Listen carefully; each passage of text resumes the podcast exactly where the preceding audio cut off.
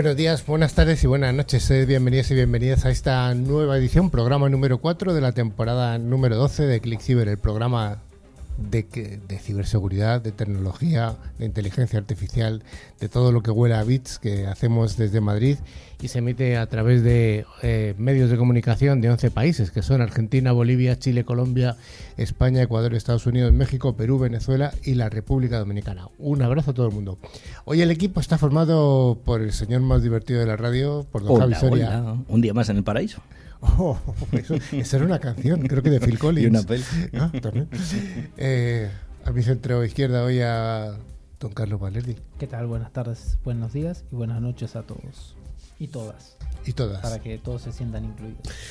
Y hoy tenemos en el estudio dos invitados. Uno que es un invitado ya antiguo, no quiero decir que sea antiguo ni viejo, sino que. Soy muy joven. es un chaval muy jovencillo, es un jovenzuelo. Tenemos a don David Maruán. ¿Qué tal? Encantado de volver por aquí. Un experto en muchos temas y muchos de ellos relacionados con la ciberinteligencia o la inteligencia, ¿no? Sí, bueno, eso dicen. Eso dicen, yo creo que sí. Y además tenemos eh, aquí a mi centro derecha hoy a Cristina Bombim, que es la directora de Administraciones Públicas o de Sector Público dentro de Entelg. Nada, encantada y buenas noches a todos. Pues nada, Finalmente estoy yo, Carlos Lillo, y os proponemos que nos acompañéis durante los cincuenta y tantos minutos que nos llevarán hasta el final, hasta el concurso. También damos un cordial saludo a toda la audiencia que nos sigue mientras realizan cualquier tipo de actividad. Por ejemplo, eh, que el GPS te lleve por caminos inhóspitos hacia algún destino el fin de semana y no te queda otra que decir, bueno, vamos a escuchar el programa a ver de qué se trata mientras esperamos aquí la huelga de camiones. ¿Qué pasa? ¿Que has tenido alguna experiencia con el GPS? Después lo conversamos. vale, vale. Durante toda la semana nos pueden seguir a través de las redes sociales X, LinkedIn o Facebook o de nuestro email info.clickciber.com. Además, recordamos y recomendamos visitar nuestra web llena de interesantes contenidos en clickciber.com. También informamos de que se puede acceder a todos los programas anteriores a través de nuestros podcasts, disponibles en Spotify, Evox, Apple Podcasts, TuneIn, YouTube, Twitch, Amazon Music, en todos los sitios.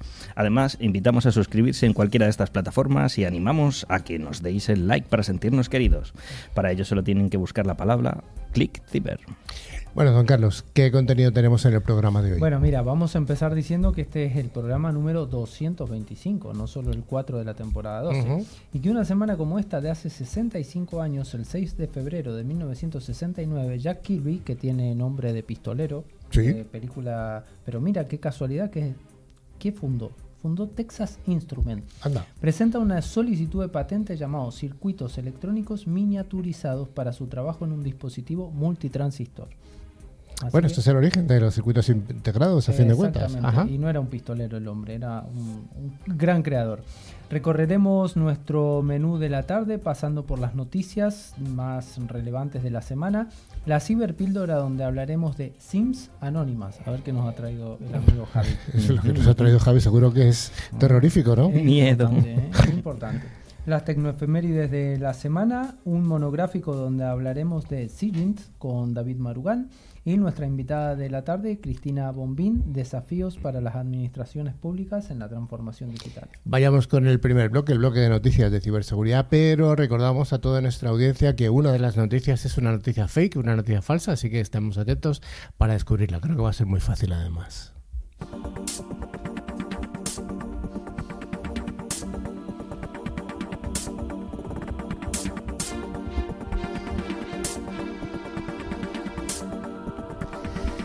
Comenzamos con nuestras eh, noticias semanales hablando de que los tres grandes operadores de telecomunicación españoles, es decir, Telefónica, Orange y Vodafone, han lanzado dos aplicaciones conjuntas de ciberseguridad. Javi, ¿qué nos cuentas? Telefónica, Orange y Vodafone anunciaron hace un año en el Mobile World Congress los primeros resultados de la Open Gateway Alliance en España, con el objetivo de ampliar el valor diferenciado de sus redes. Se trata de dos aplicaciones especializadas en ciberseguridad de redes y compatibles con las principales redes de operadores de telecomunicaciones españoles y los europeos. Por un lado, a finales de este mes introducirán un servicio de verificación del número, que puede demostrar la autenticidad de un número de teléfono móvil mediante la verificación adecuada de la identidad de un usuario. Este es un desarrollo simple para cualquier empresa o negocio que utilice números de teléfono móvil y contraseñas de un solo uso a través de mensajes de texto. La verificación de números se puede habilitar automáticamente en lugar de depender de los mensajes de texto tradicionales, lo que puede evitar problemas como, por ejemplo, no recibir el mensaje de texto o, por ejemplo, otras dificultades. Espere situaciones inesperadas si esto ocurre. Esto es típico de usuarios que no están familiarizados con la tecnología. Han coincidido los representantes de las tres grandes compañías. Bueno, pues una noticia de operadores y vamos con una noticia sorprendente ya que nos habla de una chica que se llama Sara Sofía Martínez. ¿Qué nos Es- eso es. Sofía, una niña de 8 años, ha utilizado las pastillas de su abuela para dormir a sus padres. Después de ponerles la medicación en sus bebidas, ha cogido el teléfono, que tiene autenticación por huella dactilar, y ha entrado en Temu, una empresa de compras chinas al estilo de AliExpress, y se ha comprado 35 colecciones de muñecas y disfraces de princesa. Solo le ha faltado el castillo y el caballero andante. Esta pequeña Frozen ha dejado patidifusos a sus padres y estos le han apuntado a diversos cursos de detective. Pronto habrá una nueva Niquita para el CNI o para el FSB. Por cierto, es de Cuenca. Nuevos talentos, nuevas tecnologías, gente fuera de la caja. ¿Será bueno o malo? El tiempo lo dirá. De Cuenca, España. Sí, Ajá, ocho, ocho años. ocho añitos. 35 kits. Bueno, vale, interesante, no Habrá sé. aprovechado las- los descuentos, me imagino, ¿no? ¿No lo dice la noticia, Javi? ¿Eso? No, no lo pone. Siguiente noticia que tiene que ver con los autónomos, los trabajadores autónomos de España, que son más de varios millones de personas y que van a recibir asesoramiento gratuito en ciberseguridad gracias a ATA, que es la Asociación de Trabajadores Autónomos, y a IMDEC. En concreto, el programa incluye un curso online denominado Comprensión de los procedimientos de ciberseguridad del flujo de trabajo, que se impartirá en dos versiones. La primera de ellas en febrero, con un aforo de 20 personas en cada una, y también habrá jornadas de formación sobre el tema. La ciberseguridad también es para ti. 400 horas de consultoría en ciberseguridad, a través de las cuales ATA prevé ayudar a más de un centenar de profesionales y emprendedores a resolver sus inquietudes. Como señala en esta nota el representante de Economía y Empleo, la presidenta del INDEC, cada día se producen miles de ataques a empresas y activos, pero los autónomos y las micropymes son las más vulnerables, por supuesto, porque tienen eh, menos recursos, claramente, y mecanismos de defensa que los puedan proteger. Bueno, pues sí, es algo re- recurrente que debemos tener en cuenta, sobre todo para estas microempresas o, o autónomos. Eh, Comentar que les dan unos 15.000 euros a cada microempresa. Bueno, pues está bien, bien está. Los gigantes tecnológicos están formando una alianza de criptografía poscuántica interesante. Eso es. La Fundación Linux ha anunciado hoy el lanzamiento de la Alianza de Criptografía Postcuántica, una iniciativa para avanzar e impulsar la adopción de criptografía postcuántica, fundada por AWS, Cisco, IBM, Intelec, eh, Nvidia, QSecure, Sandbox AQ y la Universidad de Waterloo. Se centrarán en abordar los desafíos de ciberseguridad que plantea esta computación postcuántica. Dado que se espera que la comunicación, computación cuántica permita a los actores de amenazas romper rápidamente las claves de seguridad existentes, la seguridad de los datos y las comunicaciones en la era postcuántica se vuelve imperativa y la PQCA está preparada para ayudar a abordar este problema. La alianza participará en el desarrollo de algoritmos estandarizados y poscuánticos con el objetivo de ayudar a las organizaciones y los proyectos de código abierto que buscan bibliotecas y paquetes para respaldar su alineación con el Commercial National Security Algorithm Suite 2.0. Para facilitar la adopción de la criptografía postcuántica, la PQCA participará en varios proyectos técnicos, incluido el desarrollo de software para evaluar, crear prototipos y desplegar algoritmos postcuánticos. Los proyectos de lanzamiento de la PQCA incluyen el proyecto Open Quantum Safe que se fundó en la Universidad de Waterloo en 2014 y el proyecto PQ Code Package, destinado al desarrollo de implementaciones de software de alta ciberseguridad y listas de producción de estándares criptográficos postcuánticos. Ambos se enumeran en la página de GitHub de PQCA. Bueno, hay que decir que la Universidad de Waterloo, para los españoles es muy conocida últimamente Waterloo porque por temas eh, de- que no tienen que ver con la tecnología, pero Waterloo es una localidad de, de Bélgica, ¿vale? Que además ahí creo que Napoleón se dejó algo. pero bueno. Eh, vamos con una noticia que sigue siendo recurrente en la ciberseguridad y son los ataques a, a organismos o a centros so- sociosanitarios.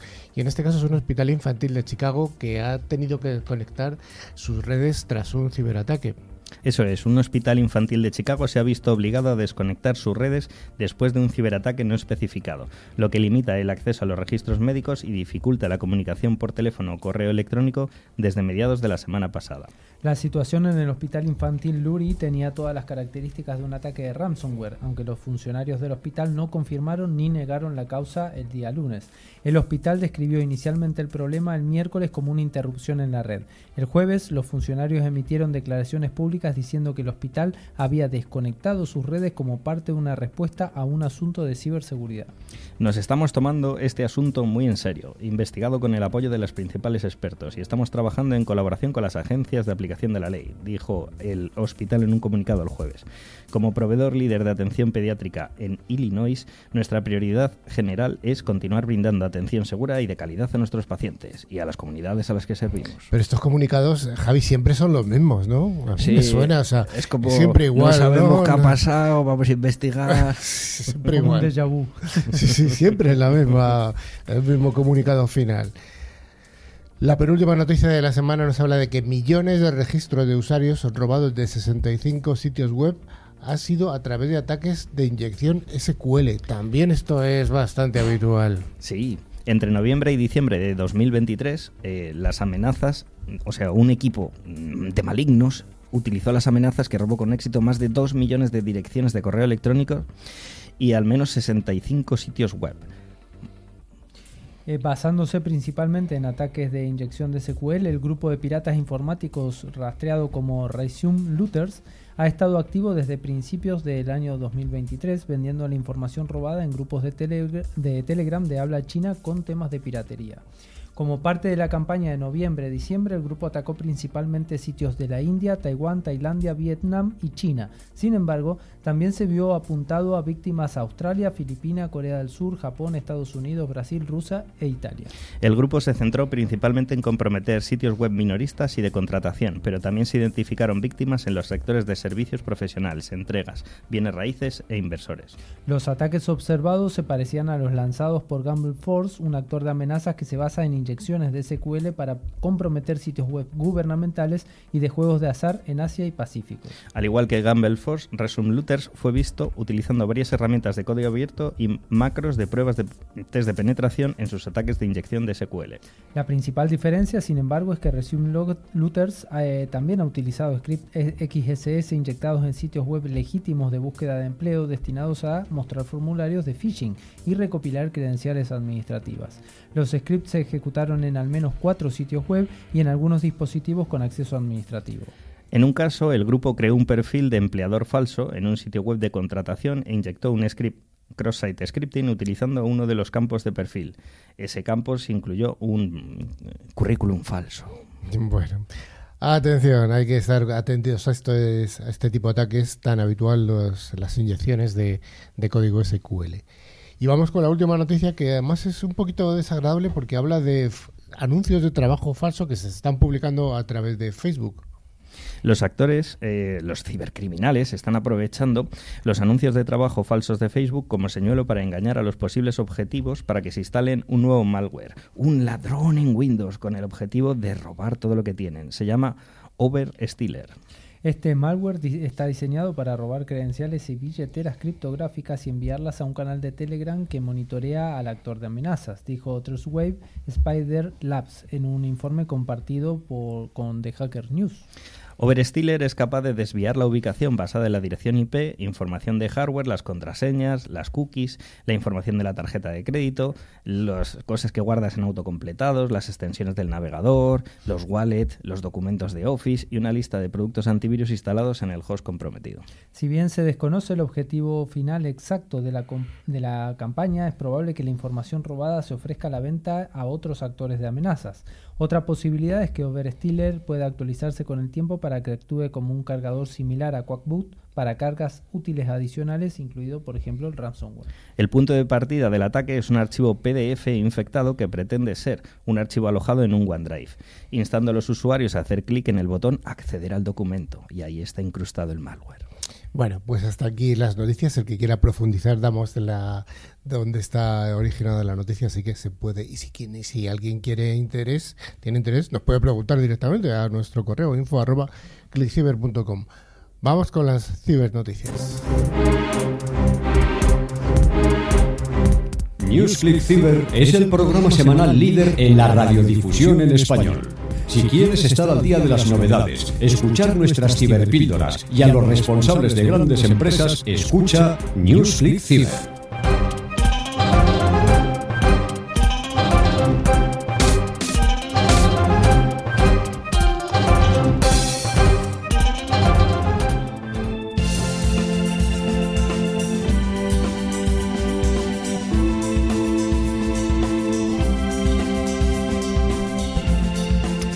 Gracias a empresas de alta tecnología, como es el caso de Alot, cada semana en ClickCiber os ofrecemos nuestra ciberpíldora y no cibernoticias, como había dicho hace un momento, para aclarar distintos conceptos tecnológicos.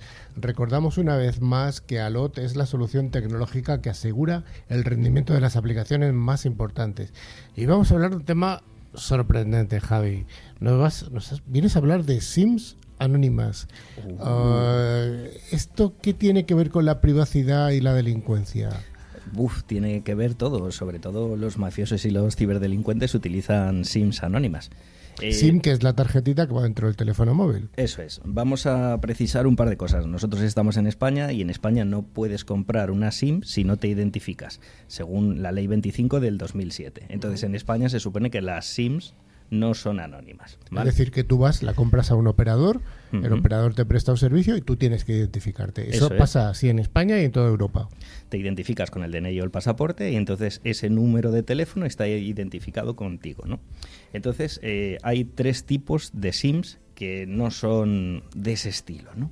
Tenemos la primera SIM, que es una SIM que se conecta a la red Store. La red Store es la red de proxies a través de las cuales los datos viajarían de un ordenador a otro, de un dispositivo a otro y al final nadie sabe cuál es la salida. Existen ahora mismo varios proveedores, pero se están se están deprecando, o sea, nadie las está utilizando por la cantidad de datos que se están utilizando y los proyectos principales que estaban en UK pues se han quedado un poco descolgados, aunque siguen funcionando. Ajá. Además de estas, de Tor, ¿cuáles son las otras? Tenemos las SIM cifradas y las SIM anónimas activadas en otro país o multi-IMSI. A ver, la, la principal es la SIM cifrada, con la cual tú puedes realizar eh, llamadas y, y no te localizan en tu país. O sea, no saben la procedencia. Porque no no, está- se, porque no se activa la geolocalización.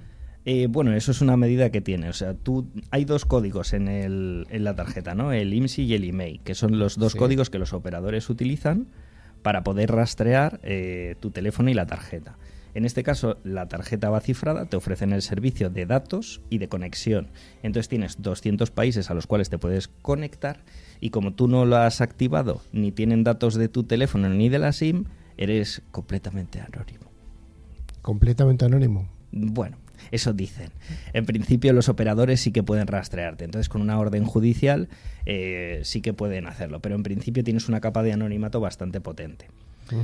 Otra de las cosas que suelen utilizar son las SIM anónimas. eh, no porque sean anónimas, sino porque en otro país las ha activado otra persona o en otro país donde no hace falta identificarte.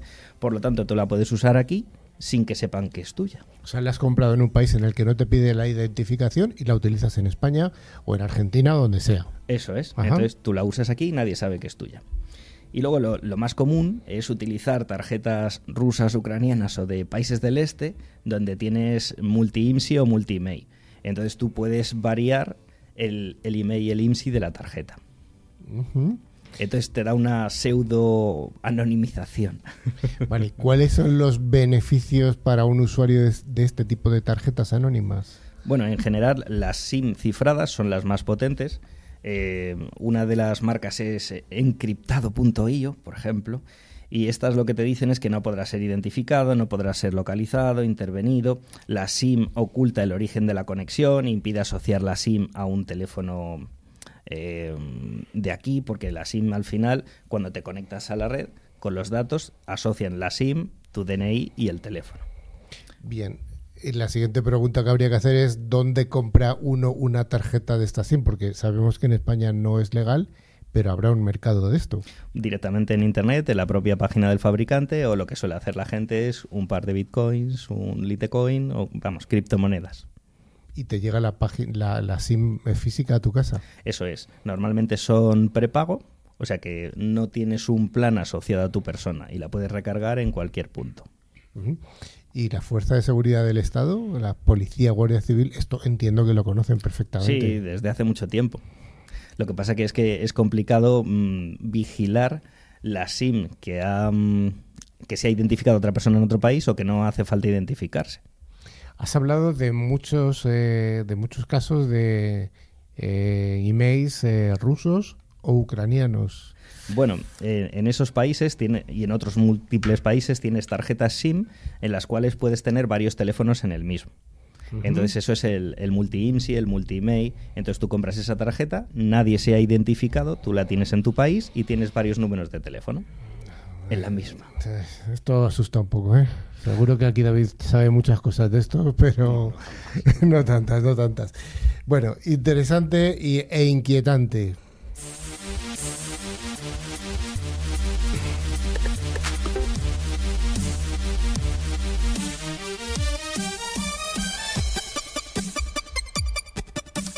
Como todos los días, siempre pasan cosas. Pasa en el mundo analógico, en el mundo digital y en el mundo de la tecnología. Vamos a hacernos un poco eco de efemérides que han pasado una semana como esta en el pasado.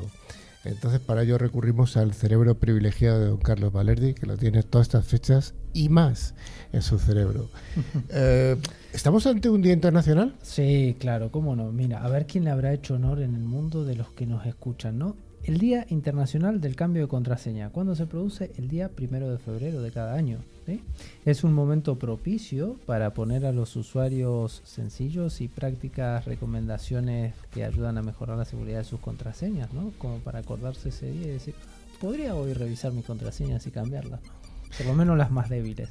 Fíjate, aquí dentro de, de este estudio hay una persona que fue una de las personas que primero utilizó en España el detector de mentiras. ¿Ah, sí? Sí. Mira tú. De hecho, Bueno. de hecho eh, aquí al lado, en esta habitación de al lado, tenemos un detector de mentiras. Y no es tontería lo que estoy diciendo. Pero está la, también está la silla eléctrica ahí, ¿no? Eh, no, la silla, mira, Javi lo está diciendo del otro lado de la pecera que aquí tenemos el detector de mentiras. Luego lo enseñamos. Bueno, pero yo te voy a decir algo del detector de mentiras. Se utilizó por primera vez este polígrafo, también llamado así, el día 2 de febrero del año 1935, Javi, mira, qué, qué dato, ¿no? Y bueno, se, se bautizó como el detector de mentiras, ¿no? Porque lo que hace es un poco detectar cuando una persona miente, sus pulsaciones y su ritmo Sí. y ciertas cosas, ¿no?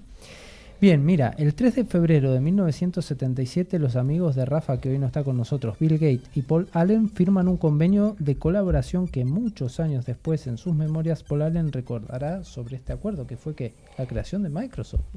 En 1977, yo no había nacido, mira, Yo sí. hace ya un tiempo, ¿no? El día 4 de febrero del 2008 se implementa, espera, ¿esto se implementa? ¿Realmente? Vamos a ver. IPv6 siempre ha sido Vamos. IPv, IP Next Generation. Sí, eh, sí, sí, el siempre que- es Next, siempre es Next. Sí, sí, el Entonces, futuro, es el eh, futuro, siempre es el futuro. es Hoy el no, pero mañana sí. Más allá, más allá. Tendría que llamarse. IP Billón. ¿no? Sí, sí, sí, sí, sí. Bueno, mira, el 5 de febrero pasaron un montón de cosas interesantes. En 2001, Microsoft anuncia oficialmente que su nueva versión de Windows, denominada con el código de Whistler, Whistler se conocerá como Windows XP, el Pro- famoso Windows Probablemente XP. el Windows más eh, exitoso. más extendido, seguramente, y que todavía nos lo encontramos en más de una casa, ¿no? Ajá. El mismo día, pero de 1997, se introduce el virus informático Bliss. Pero espera, acá dice que el objetivo de Bliss era infectar ordenadores con sistemas operativos Linux. ¿No era que Linux no tenía virus. Eso lo dice Rafa. Como Rafa no está hoy en el programa, lo vamos a obviar. Pero esto es del año 97, no es de ayer. ¿eh? No, en el Bueno, 97 se crea un virus para Linux. Para Linux. Atención, sí, sí, oyentes. Claro, claro. Y mira, la última de cine, pero que está muy relacionada con la tecnología. Ese mismo día, el 5 de febrero, pero del año 1936, se estrena una película muy divertida y que recomendamos a todos, que es la de Charles Chaplin, Tiempos Modernos, que Yo hablaba la, de la yo tecnología. la he visto recientemente. No es tan divertida, ¿eh? No, Bueno, no, bueno, tiene, un tiene sus trasfondo, cosas, tiene tiene un trasfondo social eh, bastante Sí, triste. sí, ¿eh? eso es verdad. Ah, no, no, no, está- no es una peli divertida. En fin, hasta ahí estas tecnoefemérides.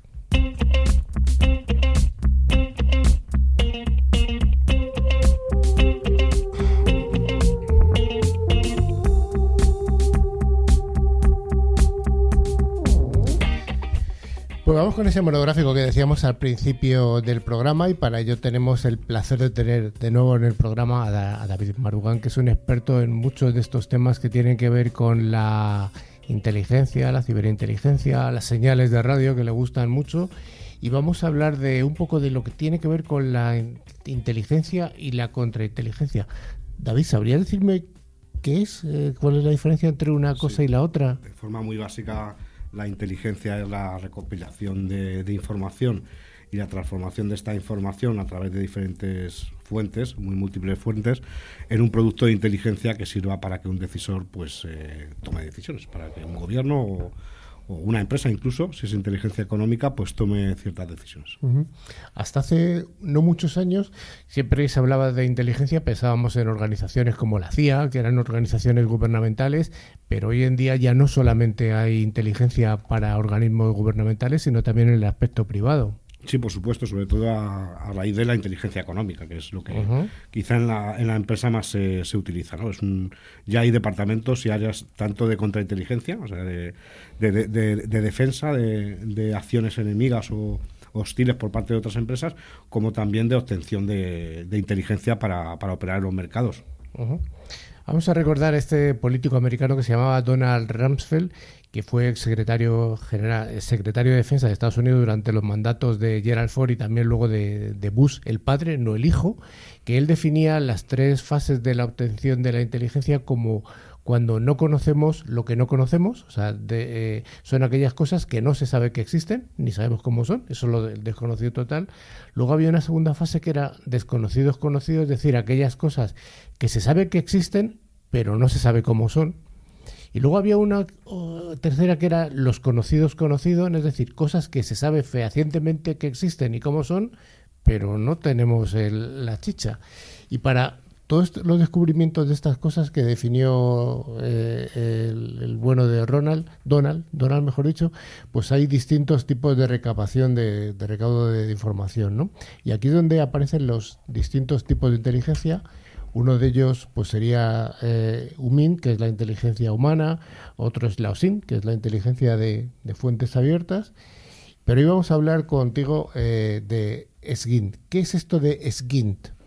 Sí, el SIGIN, eh, la inteligencia de señales, eh, básicamente trata de obtener, de, de elaborar ese producto de inteligencia a través de comunicaciones, o sea, comunicaciones, vamos a decir, persona, por ejemplo, que sería COMIN. Dentro de SIGIN hay diversas ramas. Para no liarnos mucho, vamos a hablar solo de dos, que sea la inteligencia de señales eh, dirigida a comunicaciones entre personas, y también está la inteligencia de señales eh, que no están destinadas a la comunicación, por ejemplo, sistemas de armas, radares, etcétera, que también de la que también se obtiene una valiosa información, por ejemplo, eh, sobre todo en, en, el ámbito militar, porque SIGIN eh, sí que es más difícil de ver en el mundo civil, eh, es bastante más difícil.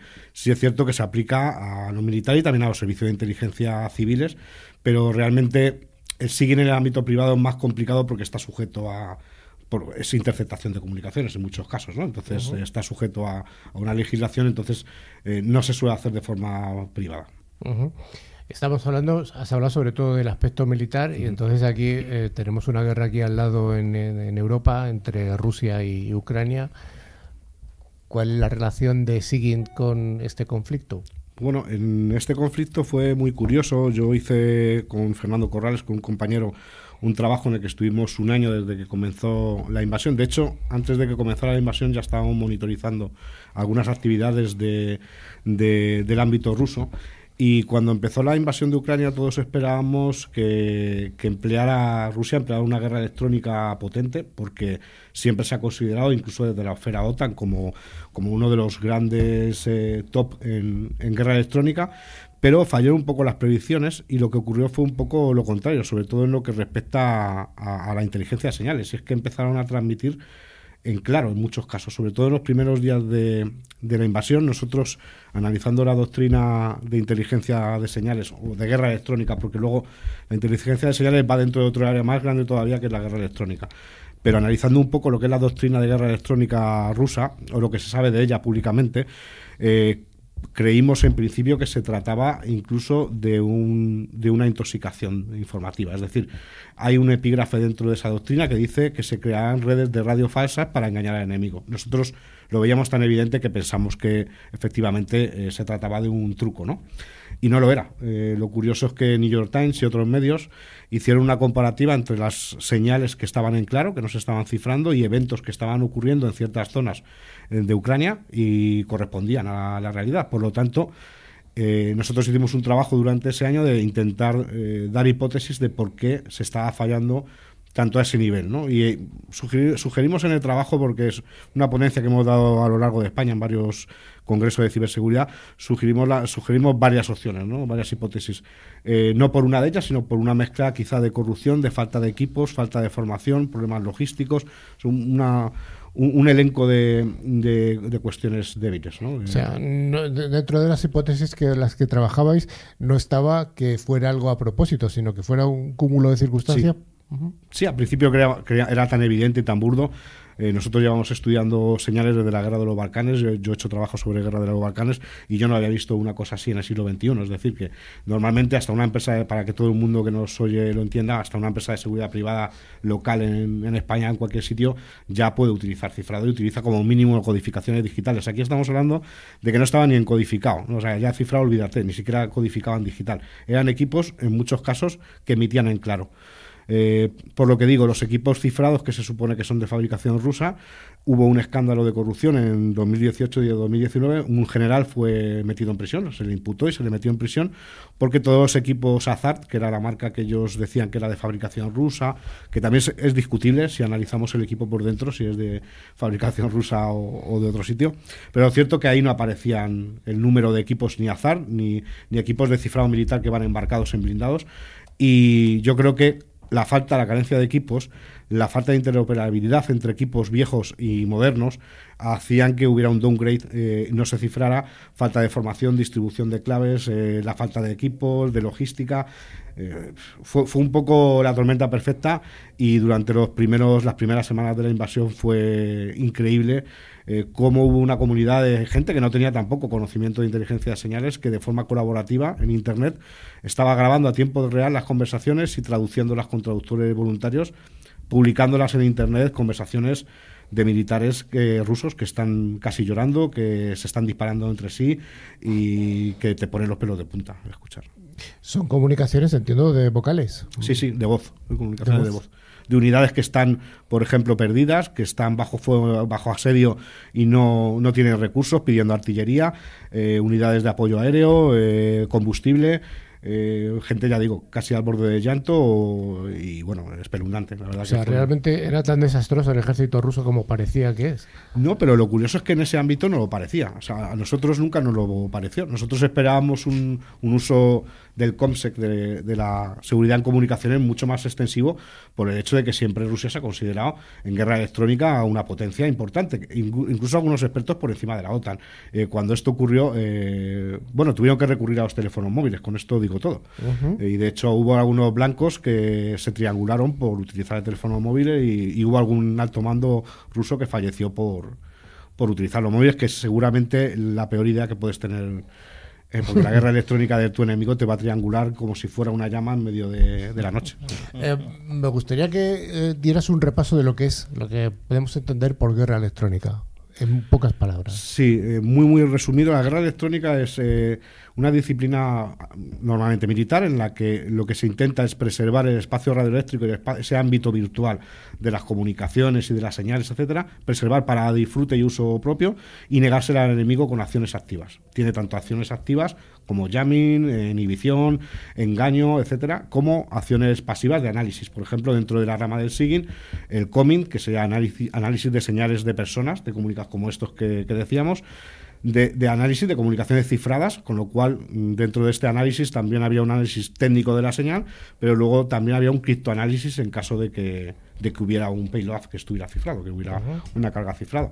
Y también de, de señales no verbales o de no comunicación personal, que serían las señales de radares, sistemas de guiado de armas, etcétera.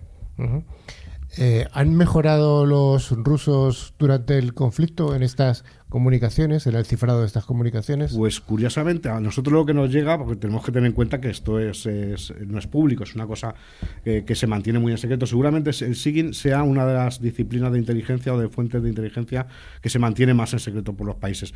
Por lo que los reportes que nos llegan deben de haberlo hecho porque ya no se les está escuchando. Entonces, eh, al poco tiempo desapareció, de hecho, incluso esta, esta especie de grupo colaborativo de analistas de señales aficionados desapareció. Eh, tuvieron páginas web, eh, canales de Discord, desapareció todo. Y sí que es verdad que se siguen produciendo algunos hechos eh, puntuales de comunicaciones aéreas y de otro tipo. Y también observamos también, por ejemplo, jammers militares, o sea, inhibidores militares bastante avanzados. no, no, no a nivel de no cifrar las comunicaciones de voz, eso ya no se está produciendo, o por lo menos no es tan evidente.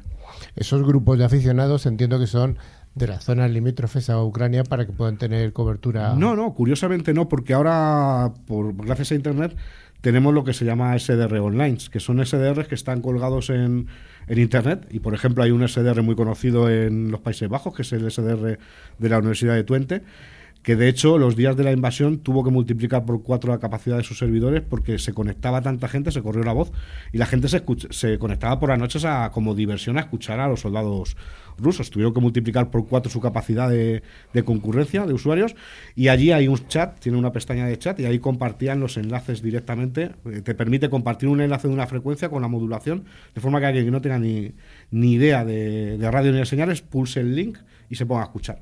Entonces ahí compartían, grababan, también te permite grabar la aplicación, entonces grababan, lo distribuían en Discord, había gente de todo el mundo conectada, de todos los idiomas. Sí, tenía que haber alguien al final que tradujera del ruso al español o al inglés. O... Claro, claro, pues se supone que había unos traductores, montaron un canal de Discord y había traductores voluntarios que, hacían esa labor de, traducción. Lo que ocurre que eh, aquí hay, puede parecer, digamos, algo positivo para Ucrania porque realmente están exponiendo a Rusia, pero la inteligencia de señales es algo muy reservado. Si tú publicas esa información, no sé hasta qué punto deja de ser útil como, producto de inteligencia. Para elaborar un producto de inteligencia es bastante... Es el primer caso que yo veo en mi vida que, que se haga un SIGIN colaborativo por parte de civiles sin autorización y, bueno, un poco altruista, ¿no? Eh, utilizando Internet.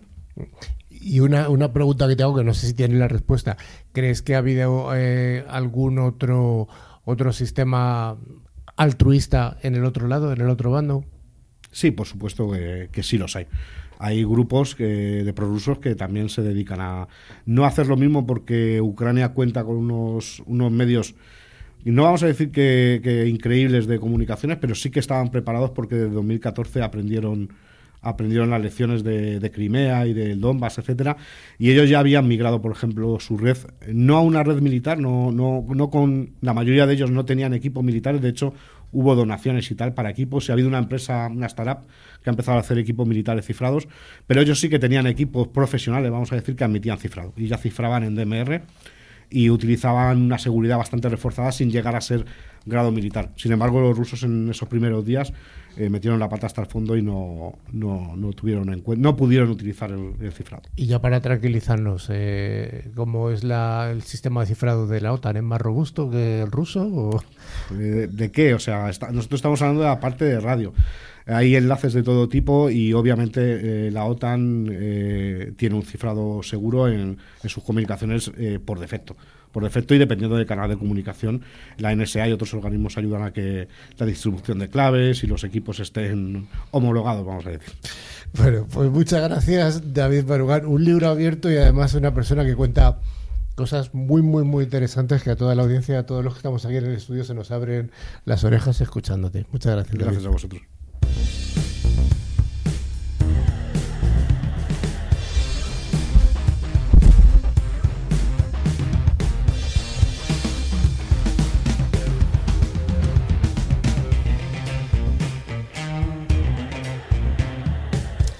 También tenemos en el estudio aquí a, mi, a mi derecha justo a Cristina Balbín, que es la responsable del sector público de Entelgy. Cuéntanos un poco qué es Entelgy. Entelgy es una consultora 100% de, de, capital español, lleva 20 años en el mercado ayudando a empresas y a, y a entidades públicas a su transformación digital. Eh, tenemos sede en España y también en varios países de Latinoamérica. Estamos en Perú, en Brasil, Colombia, eh, Argentina y Chile. Bueno, todos cubiertos por Clixiver, o sea que... por eso, por eso incide. estamos, eh, al final es eh, desde una visión de apoyo, de apoyo al usuario, a las necesidades, darles una solución tecnológica. Bueno, a lo largo de la historia del programa hemos dado un montón de noticias de administraciones públicas, de la digitalización, de los ataques que sufren. Bueno, es un, es un sector realmente complicado por la forma de contratación que tienen, que es una forma de contratación muy lenta, muy se demora mucho en el tiempo, con lo cual a lo mejor piden cosas que de hace un tiempo. Pero bueno, toda la administración pública está inmersa en este proceso de transformación digital. Y, y realmente vamos hacia una administración pública en España y en el resto de países que debería ser 100% digital. ¿Cómo lo, cómo lo veis vosotros? lo, vemos razonable y, la, Administración Pública Española está siguiendo ese camino. y además muy ayudada por los fondos Next Generation, que están dando un impulso tremendo a, a, esta transformación digital que tienen que tener las administraciones públicas. Como tú comentas, se está atendiendo una administración 100% digital, pero siempre pensando en que no puedes dejar a ningún ciudadano atrás. Hay una brecha digital que si luego, luego te comento, pero tú tienes que ofrecer tus servicios, que es lo que está demandando un ciudadano. quiero comunicarme con mi administración como me comunico con el portal de compras, como me comunico con Amazon. ¿Qué quiero tener? Quiero tener una app, quiero tener un lenguaje que yo entienda cuando voy a hacer cualquier trámite administrativo y todo eso es verdad que la administración pública, que es verdad que es lenta eh, contratando, pero se ha puesto las pilas. es más, en España acaban de lanzar un Ministerio de Transformación Digital. Imagínate si, si le dan importancia a este tema. En dos sentidos. Por un lado, una administración centrada en el ciudadano, tienes que tener al ciudadano presente, no como, como anteriormente que era este es el procedimiento y el ciudadano llegará cuando llegue y ahora se quiere dar la vuelta. Queda mucho camino por hacer, pero se quiere dar la vuelta. Y por otro lado, la capacitación y el apoyo al empleado público. Es fundamental, por ejemplo, temas de inteligencia artificial que te permita al empleado público tener una ayuda que eficiente su trabajo, que al final deje de ser las tareas monótonas repetitivas pasen a un plano, se automaticen, se hagan a través de una IA y el, ciudad y el empleado público dé valor realmente. ¿Qué nos encontramos? Hay un tema que, regulatorio que hay que tener muy presente. La administración pública, más que nadie, tiene que proteger los derechos de los ciudadanos, poner los límites a la IA, eh, poner los límites a qué hacen con nuestros datos para que los utilizan. Entonces ahí, ahí están en, ahora mismo. Tenemos además una fecha que yo creo que es una espada de Damocles que cuelga sobre la administración pública, ¿no? que viene, de, viene dictada desde la Unión Europea. Estamos hablando del año 2030 cuando tiene que estar todo hecho.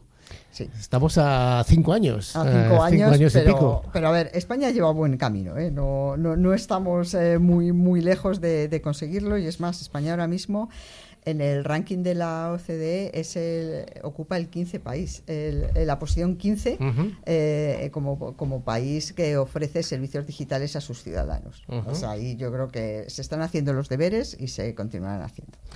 Eh, no sé si es tu responsabilidad lo que pasa al otro lado del Atlántico, pero si tienes alguna visión de cómo están los países de Latinoamérica en este proceso de transformación. A ver, no es mi responsabilidad en este momento. En, en vidas anteriores sí ha sido responsabilidad mía. He trabajado mucho con Brasil y también con Chile y sorprendentemente están acometiendo y puede que en muchos aspectos vayan más rápidos que en España, porque realmente hay en algunos aspectos que has nacido ya digital, con lo cual el salto y la brecha no, no es tan grande y están también haciendo los deberes. Y respecto a otros países europeos, una carrera que parece que siempre domina en los países nórdicos en Europa, ¿no? Sí, pero porque han empezado antes y porque también tienen eh, lo que comentábamos, menor brecha digital que aquí, aunque en España estamos muy bien. Nosotros ahora mismo en competencias digitales básicas el, según el último informe DESI, de, te hablo del año 2022, el 22% de la población tiene competencias digitales, eh, el, perdona, el 65% tiene competencias digitales básicas. Puede parecer poco, pero la media de la Unión Europea es el 54%. estamos por encima. ¿Qué ¿Básicos qué significa? Eh, ¿Que puedes capaz de manejarte con un ordenador o con, un, teléfono móvil? soy capaz con un teléfono móvil, con una app, eh, utilizar mis tarjetas bancarias y soy capaz de leer el periódico. Vale, eso es lo básico. Eso es lo básico que tú dices, joder, un 65%, tú podrías sospechar que, que, tendría que ser más, pero tienes un rango de edad, tienes un sesgo, un sesgo de edad muy importante, tienes también eh, sesgos por gente vulnerable, entonces todo eso mm. eh, está muy empeñada la Unión Europea en subir, ya os decía, hasta el 80% en 2030 y son todos los fondos que están dando para competencias digitales. Entonces, cuando decías, oye, los países nórdicos van más adelantados, es un tema de formación, de formación tanto empleado público, es un tema de inversión, también es un tema de tamaños de, países. Y también de la segregación de la población, que en esos países nórdicos está más segregada y, necesita, necesita, Es necesario. Bueno, vamos a. Me gustaría preguntarte por cuatro aspectos que tienen que ver con esta administración, podemos llamarle digital, los cuatro grandes desafíos que pueden plantearse, ¿no? Y la primera, tú la has nombrado ya, la inteligencia artificial. ¿Cómo está afrontando la administración este, este reto? Pues como os comentaba, eh, por un lado tiene el, tema legislativo de protección, que se están, ya, veis que en mm. Europa ya se están lanzando, eh, oye, tenemos que tener la, la normativa europea de inteligencia artificial, que es verdad.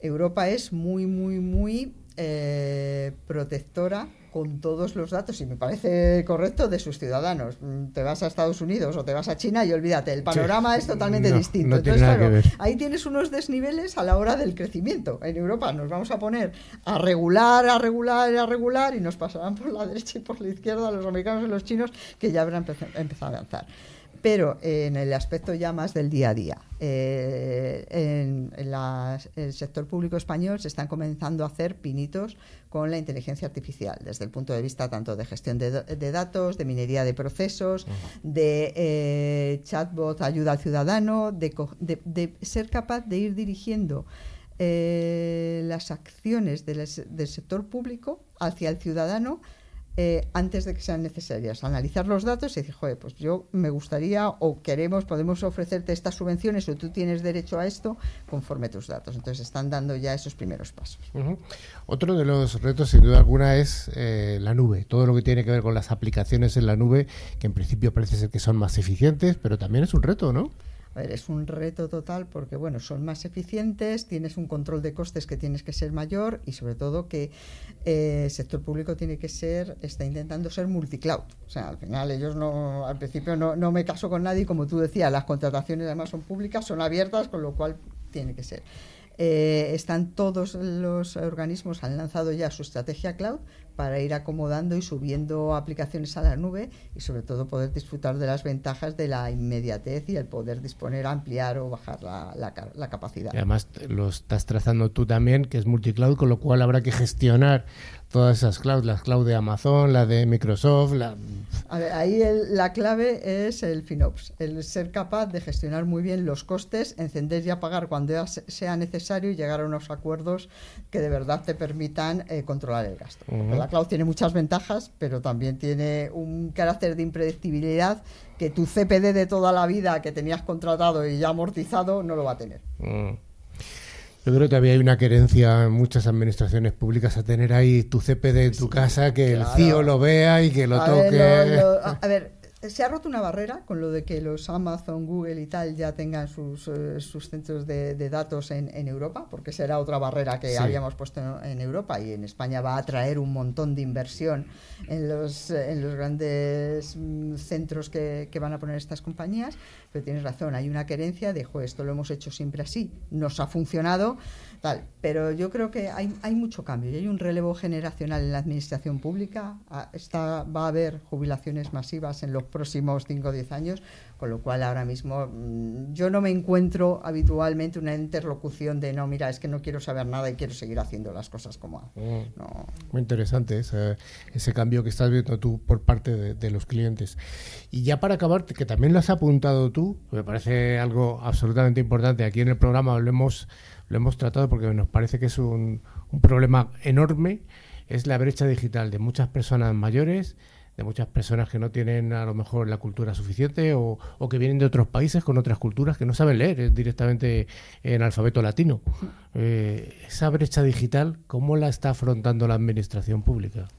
la, la, administración, como usted, se están lanzando eh, planes de, formación, de formación en competencias digitales, que es algo complicado porque tienes que tener esa llegada, que, tú mismo decías. Entonces, sobre todo es, mm, esto ya se baja, ya es más a nivel administración, administración local, eh, o administración autonómica, que la cercanía al ciudadano y que se lancen esos programas de eh, adquisición de competencias mínimas. Y esas adquisiciones tienen que ser en píldoras muy pequeñas y en temas muy centrados en el día a día y lo que puedas necesitar. Aquí tú ves el papel de los de la administración local como algo importante, o sea, para esa alfabetización o, o esa, porque realmente en un pueblecito es complicado llegar. Yo, a ver, yo veo más importante el, el papel de la comunidad autónoma. Como tú dices, un pueblecito es que no tiene capacidad ni de gestión ni se le puede cargar a un alcalde de un pueblo de mil habitantes, con además tienes que capacitar esto tiene que ser algo que gestionen desde las comunidades autónomas o desde las diputaciones que den ese servicio y que además des un servicio global. Tampoco tendría ningún sentido que cada ayuntamiento se embarcase en una contratación, cada uno lo hace no, no, esto tiene que ser un servicio global que, que se dé desde. Y además que tampoco. es algo que si no tienes ningún tipo de acceso lo vas a tener que hacer presencial, pero también es algo que en cuanto enseñas los primeros, las primeras pautas lo puedes hacer online. Pues muchas gracias Cristina por habernos traído la visión de el día esta transformación del, sector muchas público. A vosotros. Y vamos entonces al final con ese concurso que prometíamos al principio.